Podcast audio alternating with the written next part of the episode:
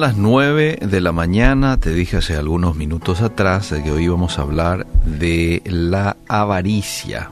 El diccionario define la avaricia como un afán, afán de poseer muchas riquezas por el solo placer de atesorarlas sin compartirlas con nadie. ¿eh?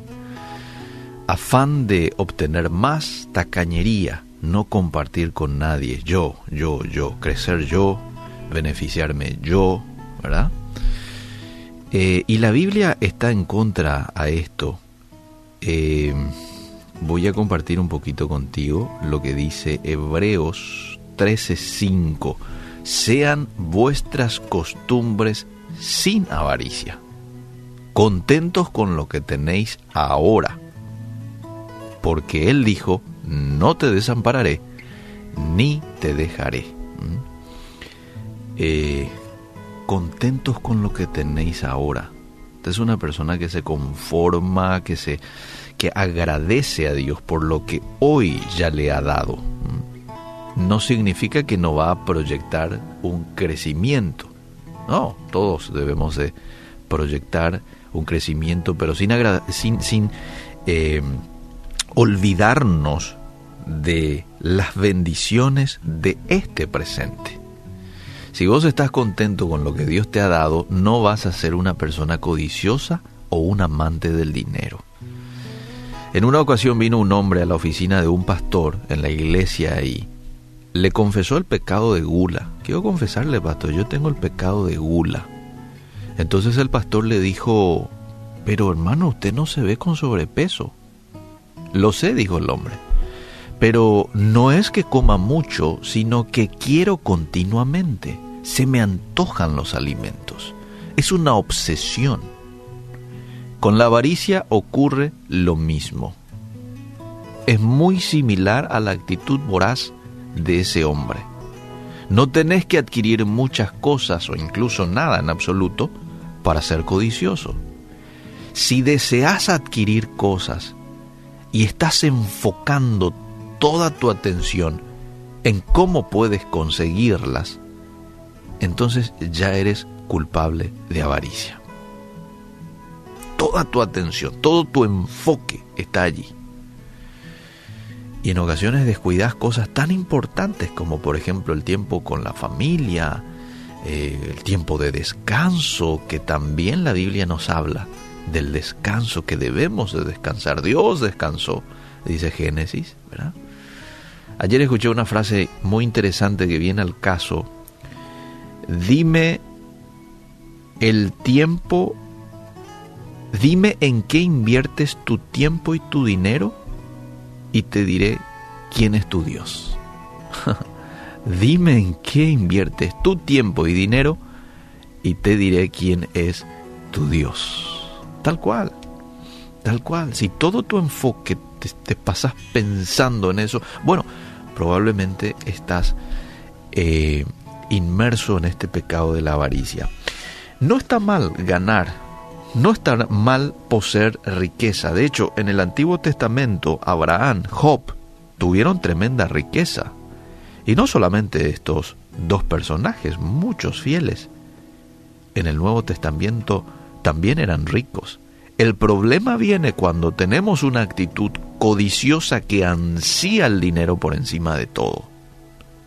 Y Pablo allí nos advierte, raíz de todos los males es el amor al dinero, el cual codiciando algunos se extraviaron de la fe y fueron traspasados de muchos dolores.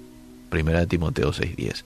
El amar al dinero es quizás la forma más común de avaricia. Es similar a codiciar las riquezas materiales en diversas formas. No importa cómo parezca, este tipo de avaricia produce el mismo resultado espiritual. Mis queridos amigos, desagrada a Dios, nos aleja de Él. Más ingresos, una casa más grande, una mejor ropa, un coche más elegante, nos pueden tentar a todos, pero Dios quiere que sus hijos sean libres del materialismo que controla tan fácilmente a mucha gente que no tiene hoy a Dios en su corazón. tus posesiones terrenales, mi querido oyente, son solamente temporales de todos modos. Vamos a ser conscientes de algo. Todo lo que tenemos en materia de eh, lo material, lo vamos a perder un día y muy pronto. Así que Dios nos dice a ti y a mí que estemos contentos con lo que tenemos ahora, dándonos cuenta de que tenemos una mejor y perdurable herencia en los cielos. Ojo, esto no es conformismo, esto no es proyectar, esto no es dejar de proyectar un crecimiento en el tiempo. No, está bien proyectar un crecimiento, está bien ahorrar un poquito, está bien invertir, está muy bien saber gastar el dinero, pero disfrutando del hoy, disfrutando del presente, de las bendiciones de hoy y no privándome de tener recuerdos gratos con mi familia. Hay mucha gente que se priva hoy de salir de vacaciones, por ejemplo. No, ¿qué pico me voy a gastar de balde? Te dice.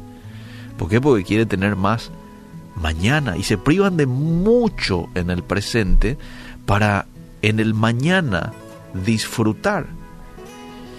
Y parece ser que ese, esa manera de ver está relativamente bien, ¿verdad?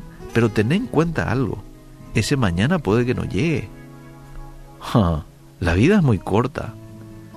La Biblia habla y la relaciona a la vida con la neblina esa que vemos en la mañana, 5 o 6 de la mañana, pero a las 8 ya no está. ¿Mm? La Biblia también relaciona a la vida con la hierba, que uno la ve verde, floreciente a la mañana, pero de tardecita ya no lo encuentra. Bueno, de la misma manera, es la vida, por eso es que tenemos que saber vivirla, disfrutar los momentos, disfrutar el presente y, ¿por qué no también? proyectar un crecimiento de manera moderada en el futuro. Que Dios nos ayude a poder hacer a un lado a este pecado, porque es un pecado, el de la avaricia. Y yo creo que la clave aquí es ser eh, agradecidos con lo que tenemos hoy, disfrutar el presente eh, y no privarnos de tanto para el futuro. Que Dios nos ayude y nos perfeccione de acuerdo a su voluntad para cada uno de nosotros.